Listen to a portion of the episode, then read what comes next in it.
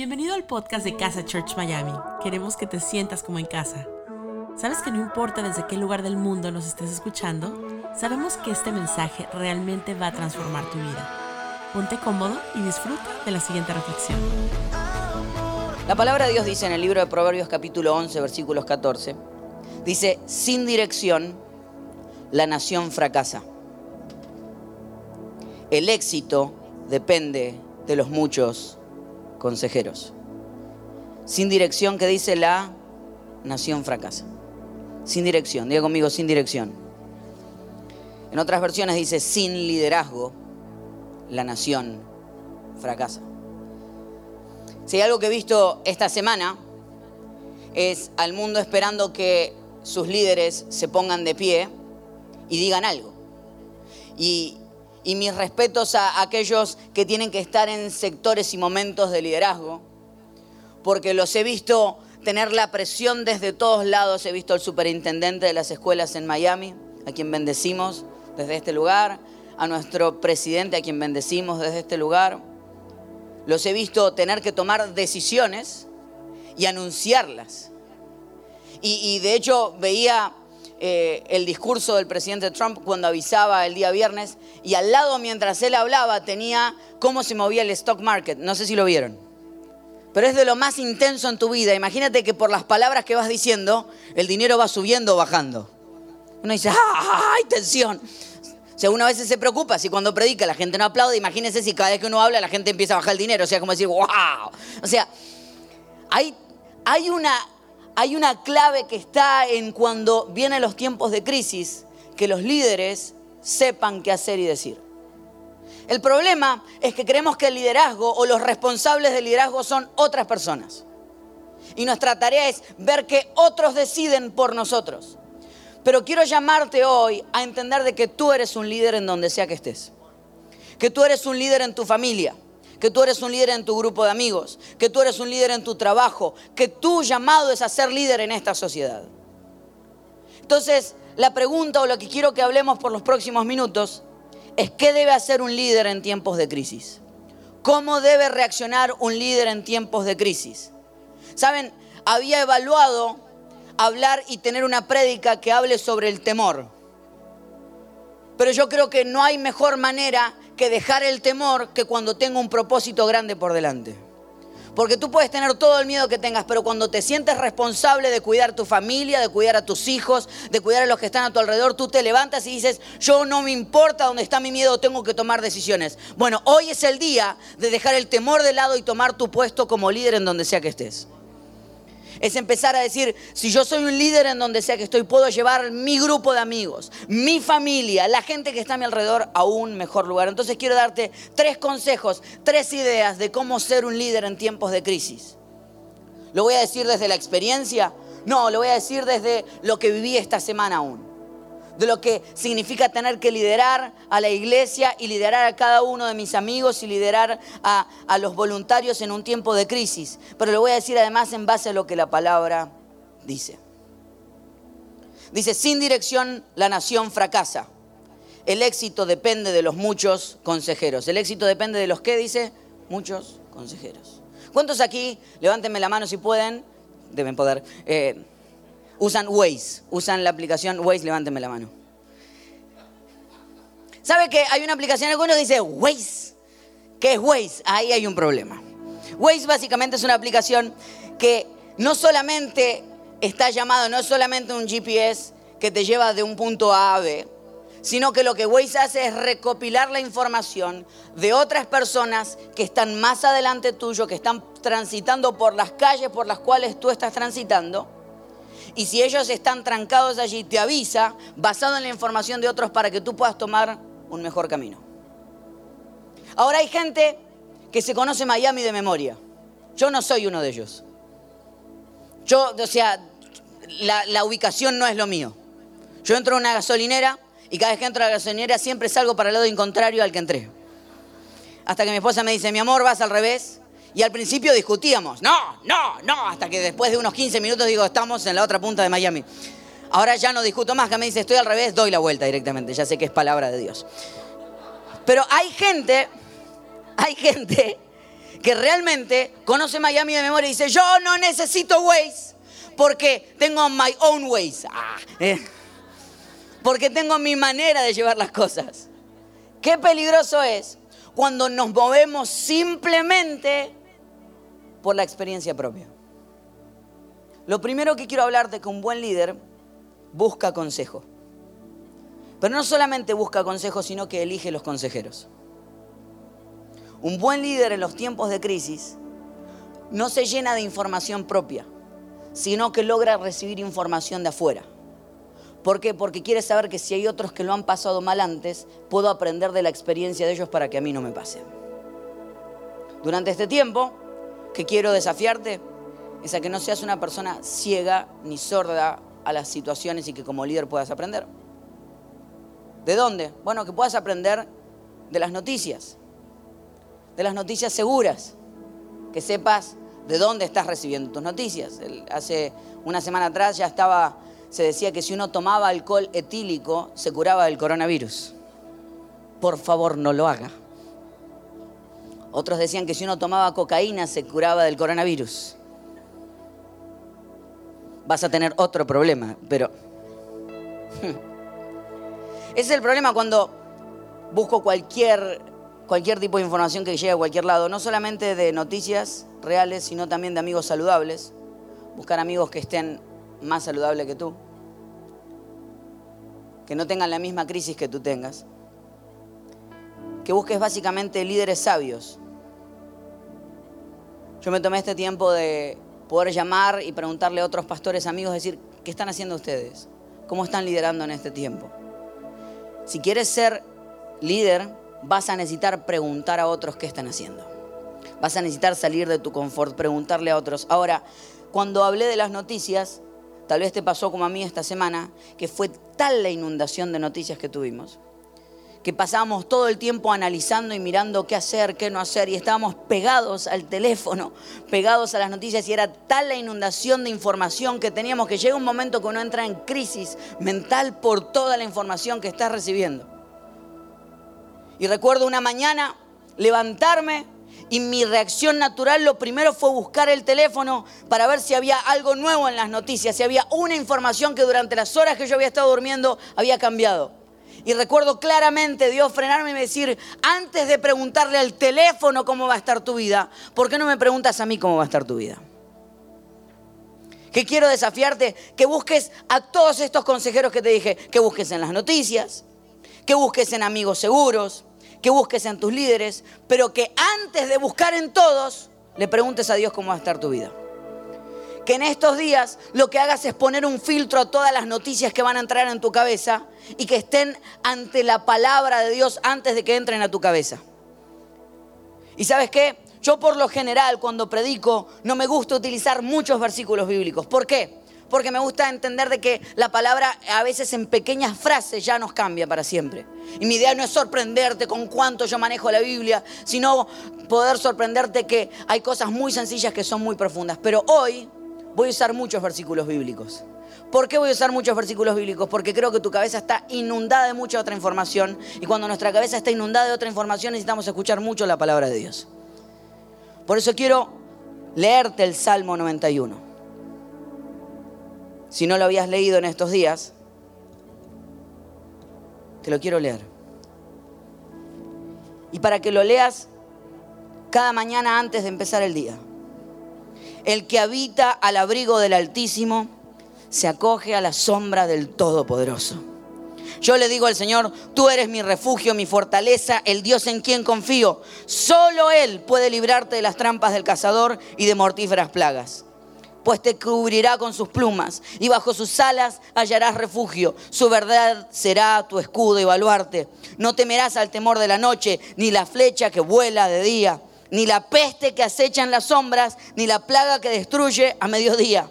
Podrán caer mil a tu diestra, no, mil a tu izquierda y diez mil a tu derecha, pero a ti no te afectará. No tendrás más que abrir bien los ojos para ver a los impíos recibir su merecido, ya que has puesto al Señor por tu refugio, al Altísimo por tu protección. Ningún mal habrá de sobrevenirte, ninguna calamidad llegará a tu hogar porque Él ordenará que sus ángeles te cuiden en todos tus caminos, que sus propias manos te levantarán para que no tropieces con piedra alguna, aplastarás al león y a la víbora, hallarás fieras y serpientes, yo lo libraré porque Él se acoge a mí, lo protegeré porque reconoce mi nombre, Él me invocará y yo le responderé, dice Dios. Estaré en el momento de angustia, lo libraré y lo llenaré de honores. Lo colmaré con muchos años de vida y le haré gozar de mi salvación. ¿Le un fuerte aplauso a Dios en el día de hoy? Cada día te quiero instar a que busques el consejo de Dios. Mi desafío para esta semana que viene, que a la mañana, cuando empiece el día, lo que hagas primero sea leer el Salmo 91 y de ahí empieces a leer todas las noticias. Porque entonces lo que estarás poniendo es un filtro en tu cabeza, de que todo lo que leas de allí en adelante primero pasa por el filtro de lo que Dios viene a decirte. Lo segundo que quiero hablarte es que seguramente han visto esta imagen, pero hay algo súper necesario en la vida en este tiempo, y es el papel higiénico. De hecho, uso las servilletas y tengo miedo que me las vengan a buscar en este momento. Esta es una imagen de lo que pasó en un supermercado hace un, par de días atrás. Dijeron que no se conglomeraran en lugares, ¿verdad? Ahora, ¿se da cuenta de lo que pasa? De hecho, hay otros videos donde la gente se ha agarrado a golpes por papel higiénico. Ahora nos vamos poniendo más susceptibles. Un líder en tiempos de crisis crea un ambiente de fe y de buen ánimo. Quiero instarte a que seas un líder que cree ambientes de fe y de buen ánimo alrededor tuyo. La Biblia dice en el libro de Proverbios 24, capítulo 24, versículo 10, si en el día de aflicción te desanimas, muy limitada es tu fortaleza. Si en el día de aflicción te desanimas, muy limitada es tu fortaleza. Como líder, mi tarea es que las personas que estén alrededor mío sientan el buen ánimo. Entender que tengo un lugar de influencia donde sea que yo vaya, donde sea que yo estoy, yo soy un líder. En el lugar donde estás tienes una responsabilidad.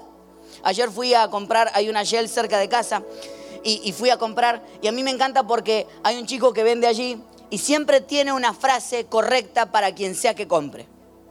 Me causaba gracia porque el día de ayer fui a comprar, fui a comprar unos helados, y cuando los compro me dice, ¿quiere una bolsa? Y le digo, no, bolsa no muy bien por cuidar el medio ambiente, me dijo.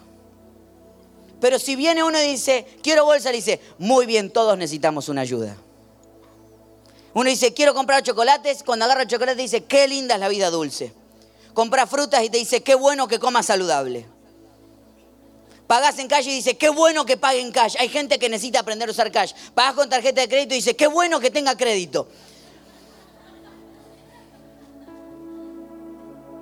¿Viste esa gente que estás al lado de ellos y aunque tú eres una persona positiva te sentís deprimido solamente porque son tan positivos? Tampoco es para tanto, estoy comprando un helado. Qué interesante es entender que él entendió su rol en donde sea que está. Alguna vez hablaba con, un amigo, el es tatuador, y me decía, yo quiero alguna vez llegar a predicar. Le digo, ¿tú te das cuenta? Porque él me contaba que, claro, él tatúa y cada vez que él tatúa, él, la gente, cada vez que le viene, porque es muy buen artista en lo que hace, la gente pasa con él una o dos horas. Y claro, hay gente con la que uno no se puede enojar. Con el peluquero no te puedes enojar. Cuando está cortando no lo puedes insultar, decir, ay, qué lindo, sí, todo lo que tengo, uno tiene que decir, Con el tatuador tampoco. Imagínate decir, no, no me gusta y entonces él aprovecha esos tiempos y empieza a hablarle de Dios a la gente. Dos horas. Como es tan buen artista, la gente no se puede mover. Lo va a buscar y tampoco le van a decir que no, imagínese. ¿Quieres recibir a Jesús? No. Yo le digo, ¿te das cuenta? Le digo que tu stage es la tienda donde trabajas y tu micrófono es la aguja. El restaurante donde trabajas es tu stage. Tu bandeja es tu micrófono. La casa donde estás es tu stage. la comida que cocinas es tu micrófono. Donde sea que estás, ese es tu stage. Y tu micrófono es la manera y la oportunidad de poder inspirar a otros.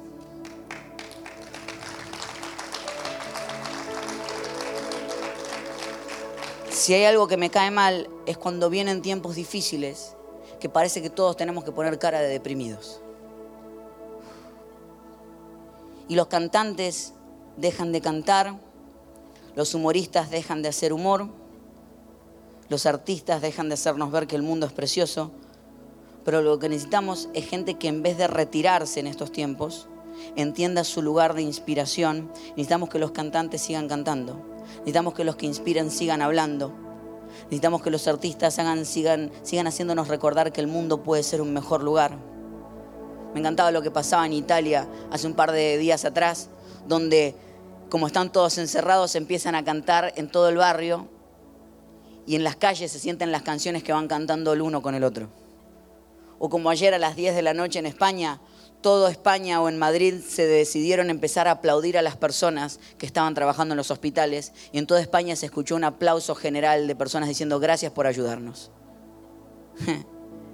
¿Cuál es nuestra tarea en este tiempo? No retirarnos, sino estar presente y ser lo mejor de lo que podemos ser en donde sea que estemos. Yo quiero instarte a que seas una voz de esperanza en donde sea que estás. Y ser una voz de fe significa empezar a ver todos los problemas como oportunidades. David peleó con Goliat alguna vez. David chiquitito, pequeño, bonito, casi como yo. Pero Goliat gigante. Todo lo grande no es de Dios. Pero mientras Goliat gritaba y todos huían, David miró y dijo, ¿por qué se asustan? el Dios que tenemos es mucho más grande que Él. Y Él transformó un problema en una oportunidad. No porque Él era grande ni podía vencerlo, sino porque entendió que el Dios Todopoderoso estaba de su lado. ¿Sabes qué? Es posible que las cosas se pongan peor. Acá, esta es mi palabra de esperanza para tu vida. es posible. Es posible cuando dicen, no, pero va a haber crisis económica, hay gente que va a perder el trabajo. El otro día hablaba con un amigo y me dice, el 70% de mis ingresos vienen de esta semana porque él trabaja haciendo eh, la seguridad del ultra. Me dice, el 70%... Le digo, ¿y qué vas a hacer? Me dice, otras cosas que antes no podía hacer porque me daba miedo dejar este trabajo que me daba seguridad económica, pero siempre lo quise dejar y ahora como no lo tengo, me empujó, me toca buscar otro trabajo. Me puse a pensar cuánta gente hace años que odia su trabajo, pero no lo suelta porque le da miedo y este tiempo te va a empujar a buscar otra cosa. Necesitamos cristianos que estén en este tiempo y no sean parte del problema, sino sean parte de la solución. Necesitamos personas que vean los problemas como oportunidades. No porque somos buenas personas, no porque eh, eres mejor que otros, sino porque el Dios Todopoderoso está de tu lado. Y si Dios es por ti, ¿quién es contra ti?